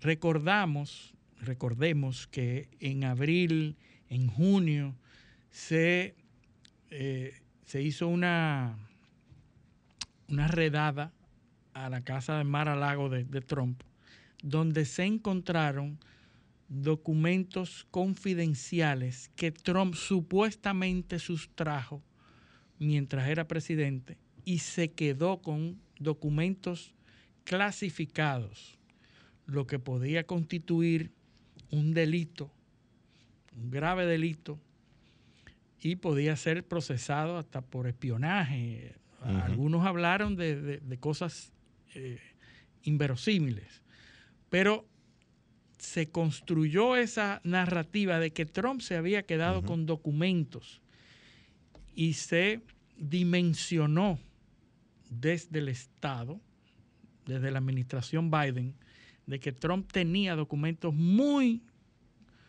muy sensibles y de, mucha importancia para la comunidad de inteligencia del mundo. Nunca supimos el contenido sensible o el contenido que pudiera haber sido tildado como eh, peligroso para la comunidad de inteligencia. Pero en eso llegó a las elecciones. La ola roja no se produjo en la medida en que se esperaba, Sí. aunque cambiaron composiciones en, en la Cámara de Representantes, por ejemplo, se cambió la composición. Y ahora resulta que la semana pasada se descubre que Biden, mientras era vicepresidente, tenía en su poder documentos clasificados de igual o mayor criticidad que lo que tenía Trump. Y entonces andan en las redes las declaraciones que el mismo Biden dio a raíz de la acusación a Trump por tener esos documentos, en donde Biden decía, no me imagino la- eh, eh, lo increíble que cómo va a ser imposible de pensar que él se haya quedado con ese tipo de documentos. Bueno, pues resulta que él tenía documentos igualmente críticos, igualmente clasificados en su poder, que los obtuvo cuando era vicepresidente y dejó de ser vicepresidente en el gobierno de Trump. Entonces él tenía en su poder documentos clasificados cuando no era nadie. O sea, con cuatro años de no ser vicepresidente y tuvo esos documentos. Lo tuvo su poder. Lo tuvo su poder. Entonces, ese mismo grupo que criticó a Trump ahora se queda boquiabierta. abierta y el grupo hubo, un segundo, hubo un segundo grupo de documentos, fueron dos grupos. Sí. En el, en el centro Penn Biden y después en el garaje de su casa. Sí, sí, parecido a lo de Maralago, que decían, ¿y cómo es que él tenía eso así? Pero bueno, en un garaje en, tenía... En Delaware, en su casa en, en su casa, Biden tenía... Y ahora, ¿cómo responde ante esa afrenta? Bueno, pues los republicanos ahora están haciendo lo mismo que hicieron los demócratas porque abrieron esa compuerta y ahora están tratando de hacer lo mismo que los demócratas hicieron con Trump. Entonces, fíjate cómo las cosas cambian y la puerta que tú abriste se queda abierta para que te la pongan a claro. ti ahora. Entonces, ahí está. El que a hierro mata. A hierro muere. Entonces ahí viene el lío de ese grupo que está armando un proceso parecido al que le armaron a Trump, al presidente en funciones, Biden. Exactamente lo mismo. Ya vimos lo que pasó en la Cámara de Representantes, que duró muchísimos días sin, eh, sin el líder, sin el speaker eh, de la Cámara de Representantes, no se ponían de acuerdo hasta que finalmente eligieron a uno porque ya no podían. Ah, recuerden que sin speaker no se pueden pasar ninguna resolución, ninguna ley y entonces había que pasar la ley, sobre todo las de la del presupuesto. Mientras más se alargaba ese proceso, más problemas le iba a traer al gobierno de Biden. Así que finalmente, tres eh, representantes, tres diputados, pues lograron entrar y decir presente para lograr el quórum y que se pudiera producir la elección del el nuevo speaker eh, de, la, de la Cámara de Representantes de los Estados Unidos. Pero fue muy crítica, muy eh, contestada. contestada y difícil la elección de eso. Pero ya la Cámara de Representantes está en poder de los republicanos. Y parte de los compromisos eh, de, lo que estaba dificultando la, elección era la agenda. Sí. había un grupo radical que tenía una agenda de para abrir una serie de investigaciones eh, eh, contra, contra, la, contra Biden y su administración. Y había una serie de, cosas que estaban ahí eh, donde, no había, donde no había consenso, donde no había acuerdo. Entonces, finalmente, por fruto de la presión que, que, hubo para, para formar la mayoría, hubo que negociar y aceptar esas, esos términos, esas condiciones. Sí, porque tú sabes que las leyes en los Estados Unidos se pasan, los actos, ¿verdad? Las leyes, y se juntan todas, eh, juntan varias cosas en una sola ley. ¿Tú sabes por qué? Porque así concitan el apoyo de todo lo demás. Es decir, si yo como representante de una ola, de, una, de un grupo, eh, que, pretende una ayuda eh, en Medicaid o, cualquier otra, quiero pasar una resolución o una ley, pues en la misma ley te ponen varias, varios temas para cumplir con los grupos. Sí, claro, porque es, una, es un proceso de negociación. es un proceso de negociación. Entonces la ley no es, por ejemplo, la ley de, construcción de, transporte, no ahí en la construcción, en, la construcción de infraestructura eh, vial, también ponen un capítulo de gastos de fundaciones, de desarrollo, de inversiones, y esa ley pasa con varios capítulos. Y entonces la ley pasa con el acuerdo de Sí, para todo lo que satisfacer a, a- satisfacen a, todos los Tratan de, grupos. de complacer a todo el mundo. eh, en sabes. una sola ley. Es decir, que si pasan la tuya, tiene que pasar la mía. Sí. En una misma ley. Exacto, le hacen, hacen adiciones. Que es un proceso eh, legítimo la democracia. Sí, sí, sí. Pero aquí, aquí en este caso, no, no, era, no era una ley. Era que tenía que ponerse de acuerdo en una agenda. En una agenda que tenía el sector más radical de la bancada republicana. Eh, eh, que era el que estaba haciendo, ha- haciendo el, el- el- donde, donde estaba el tranque, para decirlo en, en- en castellano ya, ¿no? dominicano. Entonces, parte de esa, de esa agenda era precisamente el eh, intensificar los ataques de, de- de- desde esa tribuna a la administración eh, Biden. Biden, sí. Y parece que esa va a ser la, La tónica. la tónica. Claro, eh, es, es normal que eso suceda, porque eso fue lo que hicieron los demócratas, precisamente. Abrieron esa puerta cuando Trump y la van a tener abierta para, para esta. Claro, hay que, hay que eh, eh, decir que Biden, mientras era senador, en la administración de Jimmy Carter, impugnó eh, a, uno, a un candidato de Jimmy Carter para dirigir la CIA, a Ted Sorensen. ¿Por qué lo, lo impugnó? Por uso de documentos clasificados. Sí. Imagínate. O sea, eso en Estados Unidos es. eh, eh, también está el caso de, de general eh, David Petraeus, también que fue obligado a renunciar Y renunció, sí. eh, por, por, por el tema de, de manejo no adecuado de, la, de información clasificada. Entonces vamos a ver ahora qué sucede, cómo lo manejan eh, los eh, eh, el- la administración Biden. No, yo no, no he visto, no sé, no sé si tú has visto alguna reacción, pues yo no, no, no he visto.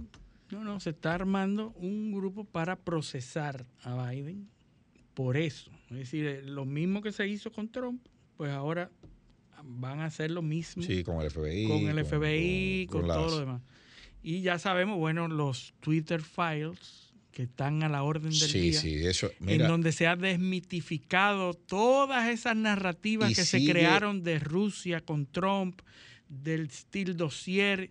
Resulta que Twitter, en- cuando, cuando Elon Musk destapó todos esos documentos que reposaban en, en Twitter y se lo ha dado a varios reporteros, a varios eh, periodistas que están estudiando todo eso y están sacando informaciones muy interesantes eh, con respecto a eso que evidencian que realmente todo eso era una bola de humo, que no era cierto lo del Steel Dossier, que no era cierto lo de la trama rusa, que no era cierto de los bots de rusos para, las para apoyar a, a Trump en las elecciones.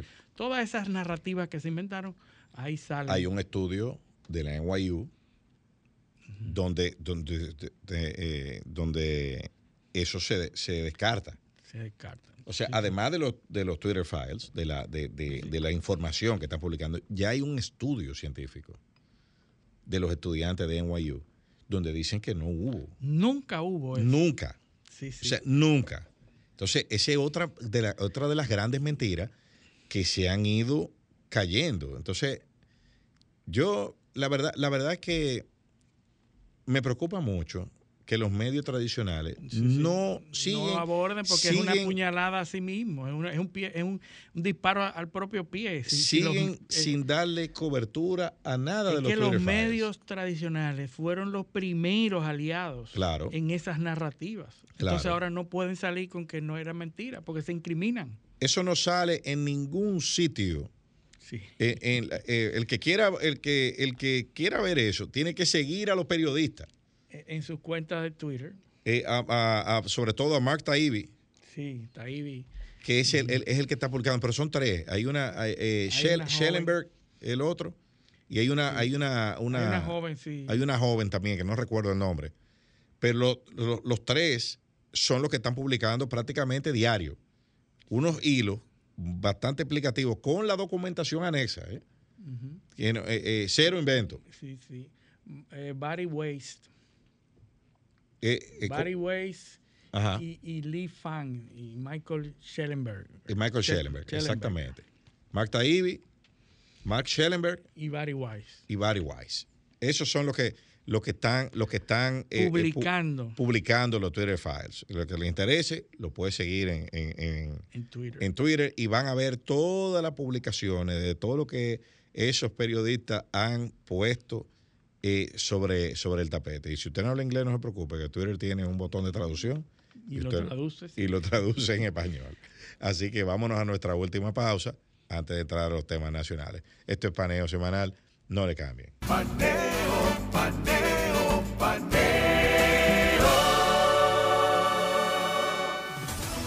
Sol 106.5, una estación del grupo RCC Miria.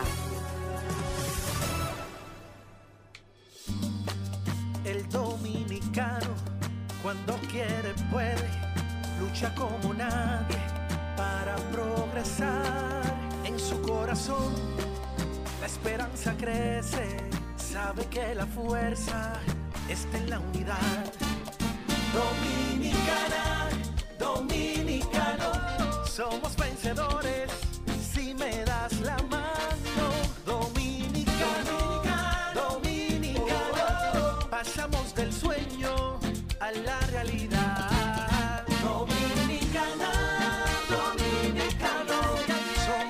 La vida es como una carrera, una sola, en la que cada día damos la milla extra y seguimos transformándonos, porque lo más importante no está en lo que hicimos, sino todo lo que hacemos para ser invencibles.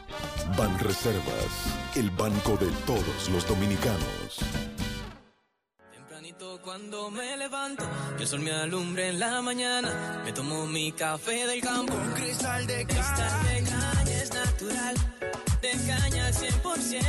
En la ciudad y en el campo también. Azúcar cristal de caña, naturalmente dominicana, disponible en supermercados y colmados en todo el país. www.solfm.com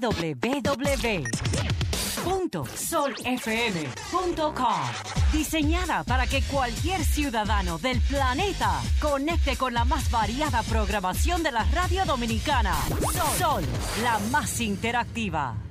Sol 106.5, la más interactiva. Paneo, paneo, paneo. Continuamos en Paneo Semanal por esta Sol 106.5 FM, también en YouTube, en nuestro canal Paneo Semanal y en el canal de Sol 106.5 FM. Así como también en nuestras redes sociales, Instagram, Facebook y Twitter, Paneo Semanal. Entonces, vámonos para el patio, que es lo que, lo que enciende las pasiones. 2023. Terminamos con mucha inflación en 2022. Ujú. Eso va, obviamente, no era el plan del gobierno. Eh, Está, hay está un- subiendo ligeramente la prima. el tipo de cambio también está subiendo, cosa que no, No es- nece- no sí, necesariamente es- mala. No, no, y, no es, y es de esperar pues en esta época también. Sí, no, no necesariamente es malo. Eh, eso, eso, eh, los sectores, hay sectores generadores de divisas que se benefician de ese tema. Ahora bien, esta semana salió publicado un, un reporte de Statista.es. Tercer salario más bajo de Latinoamérica, República Dominicana. Salario mínimo. Salario mínimo. Y a medida que el tipo de cambio se deprecia, ese salario va bajando. Sí. O sea, ya Se estamos. puede comprar cada vez menos. se- porque se puede. eh, cuando tú los. eh, el referente es en dólares, estamos en 204 dólares mensuales. O sea, nosotros estamos solo por debajo de Venezuela y de Argentina ahora, que es un país que está experimentando un fenómeno, un fenómeno de inflación eh, eh, atípico. Atípico. sí. O, eh, entonces, entonces, eso, tú dices, ¿y cómo es que la gente vive aquí en este país con eso? Entonces, la respuesta a eso, ¿tú sabes cuál es? La informalidad. Sí. Por eso nosotros tenemos los altos niveles de informalidad en la economía que tenemos. Porque no es cierto que una persona vive aquí con 11.400 pesos. No es cierto. Tú tienes informalidad por un lado y tienes también la necesidad de una intervención mayor del gobierno a través de los programas sociales. O sea, en pocas palabras, alguien está pagando esos bajos salarios. Y eso es lo que nosotros como sociedad tenemos que entender. Sigue compensando esos bajos no, no, alguien lo está pagando.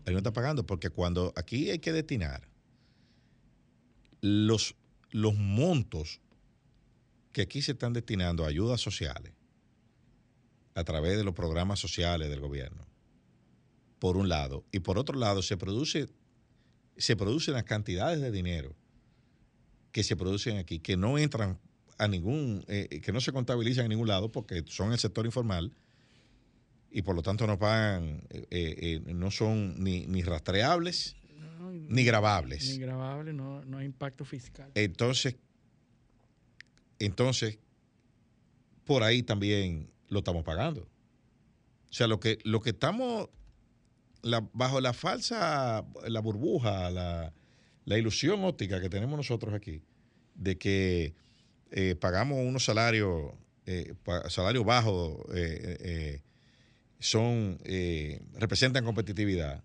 Por otro lado, nos está costando muchísimo dinero y su desarrollo y atraso y desorden. Entonces, nosotros como sociedad tenemos que sentarnos a pensar cómo es que vamos a manejar esto. Ahora con el tema de la inflación eso se agrava. Porque cuando tú ves el informe que publica el Banco Central de los componentes de la inflación, ¿dónde está concentrada la mayor cantidad de inflación? En los alimentos. O sea, hay rubros, por ejemplo, por ejemplo, según el,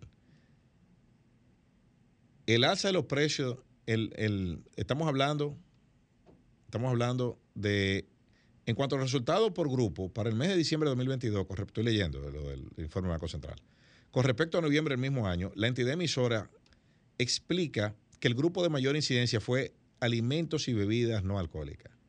O sea, lo que más subió fue la comida. La comida. Representando aproximadamente la inflación, la mitad de la inflación general del mes. ¿Está viendo? O sea, en la, en la comida lo que ha subido aquí. O sea que eso impacta a quién? A los más pobres. A los más pobres. ¿Y porque qué es lo que sube de la comida? Porque no, no fue el salmón noruego que subió. Sí. Eh, eh, ni, ni, ni, el caviar, ni lo que es eso caro. ¿Qué fue lo que subió? Este comportamiento obedece principalmente al alza de los precios de los plátanos verdes y maduros, pollo fresco y papas, lo cual aportaron un poco más de la tercera parte 36.7% de la variación del índice de precio consumidor de diciembre. Sí, sí. En otras palabras, más de la, más de la tercera parte de la inflación. 36.7%. 36.7% de la inflación. De la inflación. Otro grupo cuyo aumento incidió en la inflación del mes fueron transporte, 0.73, bienes y servicios diversos, y diversos, perdón, 1.03%, restaurantes y hoteles, 0.75%, bebida alcohólica y tabaco, 1.22%, y además recreación y cultura con 0.92%. Pero fíjate los números. O sea, los, los otros. Alimento y bebida. Alimento y bebida. Es la mitad de la, es más de la mitad de la inflación total. Está ahí. En tanto que el crecimiento de 2.09%, el índice de precio del grupo alimento y bebida no alcohólica, se explica por la salsa de los precios observada en alimentos de alta ponderación en la canasta, como los plátanos verdes, que subieron un 14.13%, aunque dijo Eddie Alcántara, de pro consumidor, que aquí hay plátano a 5 pesos o a 6 pesos, una cosa así. Dijo él eso. Eh, eh. pero el Banco Central dice otra cosa. No leyó el informe del Banco Central. No, él no leyó nada. No leyó nada. Es más, que Eddie Alcántara que llame al Banco Central, le diga que eso es mentira. Porque él dice que hay plátano a 5 pesos. Dice él. Eh, increíble eh, eh, el nivel de, alguna gente que está dando declaraciones. el pollo fresco subió un 4.05%. papas 33.87%, guineos verdes 11.30% y plátano maduro 14.65%. Una pregunta, Luis, ¿por qué, ¿por qué plátano verde sube un 14.13% y el plátano maduro 14.65%? Eso, eso hay que explicarlo. Esa, esa diferencia de puntos, ¿eh? Sí, sí. Eh, ¿Por qué, por, qué, el plátano maduro? Es un plátano. Pero debe ser plátano y promediarlo, ¿verdad? Sí, claro, un averaje. no, 14.30, el plátano maduro. O sea, el Banco Central tiene un departamento que mide los precios, monitorea los precios del plátano maduro.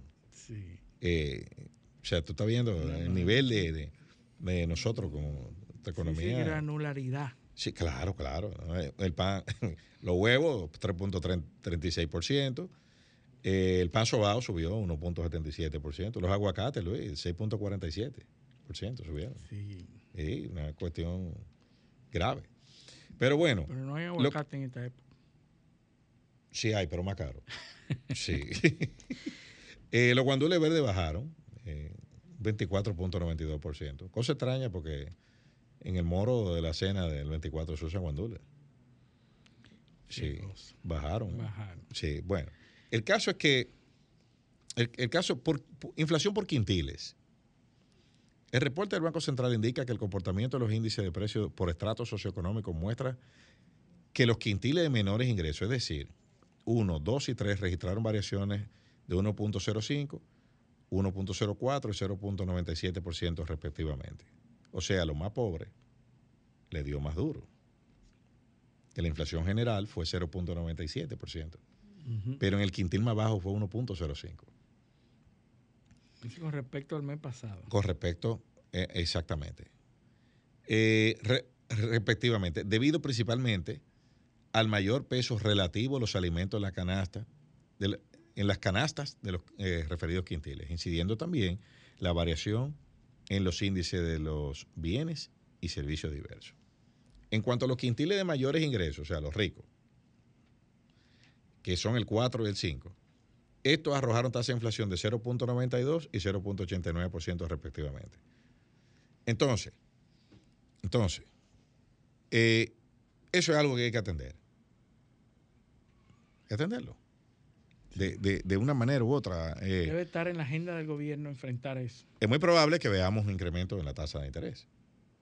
Eh, para poder para poder equiparar para poder porque la política restrictiva estaba dando resultados.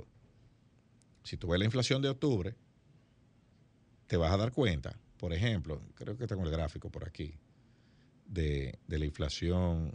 Eh, de la inflación de octubre. Y lo que quiere decir que, que ha dado resultados las medidas del Banco Central. No, no, no para enfrentar gráfico. La, para enfrentar la, inflación. La medida ha dado resultados. Sí, estaba dando resultados, definitivamente. Estaban dando resultados y parece que va a haber que retomar e, ese, ese tema. Lo otro. estamos en un año preelectoral. Preelectoral. Y, y es tan preelectoral. Eh, estoy oyendo varios analistas eh, eh, hablando del tema, del tema de la necesidad de definición en este año del el escenario de 2024. Y es cierto. Tienen, llevan bastante Así que este año es crítico para la conformación de las opciones. Por supuesto, porque vamos a ver. En el 2 de junio de este año, o sea, en menos de seis meses ya, en la fecha, se aprobó, vamos a, empezar por, en noviembre se aprobó la, Junta Central Electoral, el Pleno, aprobó el calendario electoral o sea, donde contiene las fechas que están contenidas en, la, ley, en la ley de régimen electoral y en las de partidos políticos, en las cuales los procesos deben llevarse a cabo previo a las elecciones del año 2024. Entre esos procesos hay uno muy importante, cuyo plazo final es el 2 de junio, que es la fecha límite para la determinación de las reservas de candidatura para alianzas o fusiones correspondientes a primarias simultáneas alianzas y fusiones. Oh. Que son las que se usan para que se reservan para eso. Pero si tú haces una alianza con un partido, tú dices, este candidato yo lo tengo reservado para ofrecértelo a ti.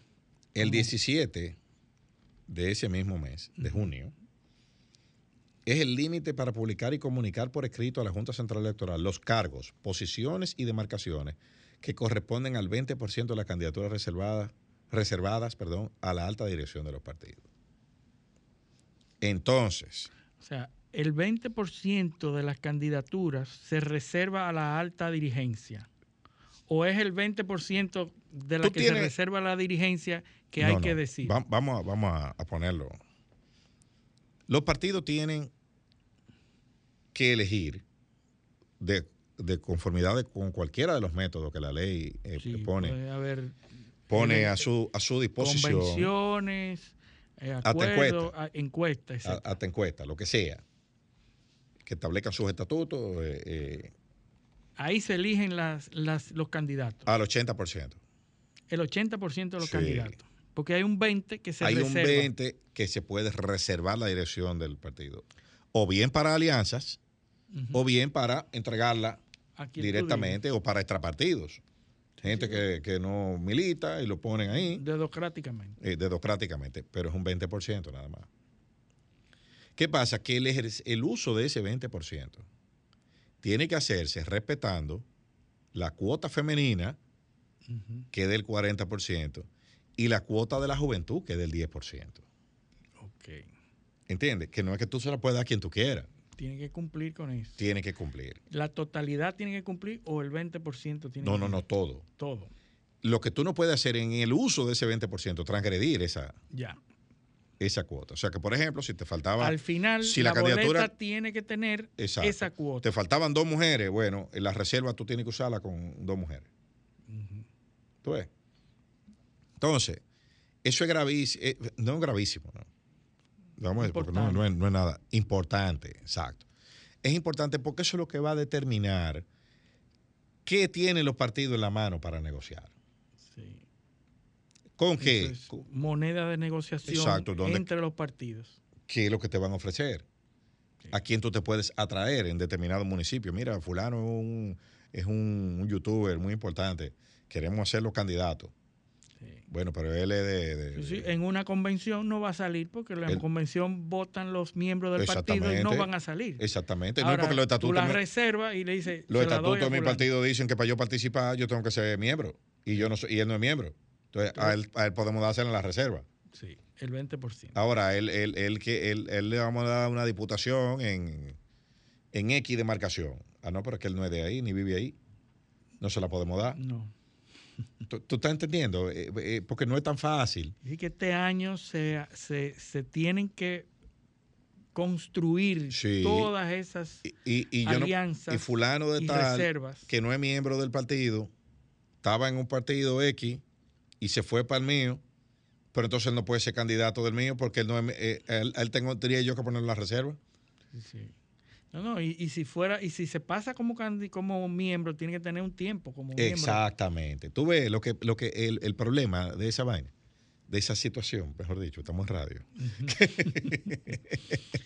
Eh, eso, eso es un rompecabezas. Y eso se define este año, entonces, el 2 de eh, noviembre, eh, el 2 de junio. Eso en junio. Eso es ya. Eso es ya. Entonces ahí se va a ver cada, lo que cada quien tiene en la mano para entregarle a los otros.